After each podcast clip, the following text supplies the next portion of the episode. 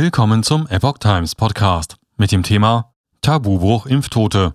Covid-Impfpflicht nicht mit dem Grundgesetz und Völkerrecht vereinbar. Ein Artikel von Susanne Aussitsch vom 25. März 2022. Ungefragt und ohne Aufforderung hat das Netzwerk kritischer Richter und Staatsanwälte sich in die Debatte zur Impfpflicht eingemischt. In ihrer Stellungnahme an den Gesundheitsausschuss des Bundestages weisen sie auf ein Problem hin, das bislang unter den Tisch gekehrt wurde. Das Netzwerk kritischer Richter und Staatsanwälte NEV, kurz Christa, hat zur Sitzung des Gesundheitsausschusses des Bundestag, die am 21. März zum Thema Impfpflicht stattfand, eine Stellungnahme abgegeben. In ihrer 13 Seiten umfassenden Expertise machen die Juristen auf ein grundsätzliches Problem aufmerksam, das in der Impfpflichtdebatte weitestgehend unbeachtet bleibt. Die Impfung verursacht unvermeidbare Nebenwirkungen und Todesfälle, wie aus dem Sicherheitsbericht des Paul-Ehrlich-Instituts vom 7. Februar hervorgeht.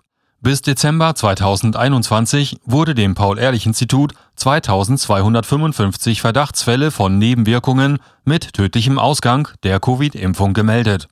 Da von einer Impfpflicht Millionen Menschen betroffen wären, die sich aufgrund einer staatlichen Anordnung einem medizinischen Eingriff unterziehen müssten, sei mit weiteren Todesfällen zu rechnen.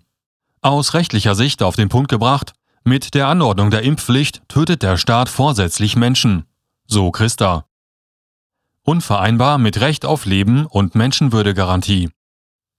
Eine Covid-Impfpflicht sei weder mit dem Grundgesetz noch mit dem Völkerrecht vereinbar, heißt es weiter. Die Juristen nehmen Bezug auf ein Urteil des Bundesverfassungsgerichts zum Luftsicherungsgesetz, wonach kein Mensch zum Schutz anderer getötet werden dürfe. Bezüglich der Impfpflicht könne daraus abgeleitet werden, dass die derzeit zugelassenen Covid-Impfstoffe mit Recht auf Leben in Verbindung mit der Menschenwürdengarantie laut Grundgesetz unvereinbar sind. Artikel 7 Satz 1 des UN-Zivilpakts sieht zudem vor, dass, Zitat, niemand ohne seine freiwillige Zustimmung medizinischen oder wissenschaftlichen Experimenten unterworfen werden darf. Das gelte selbst im Fall eines staatlich ausgerufenen Notstands.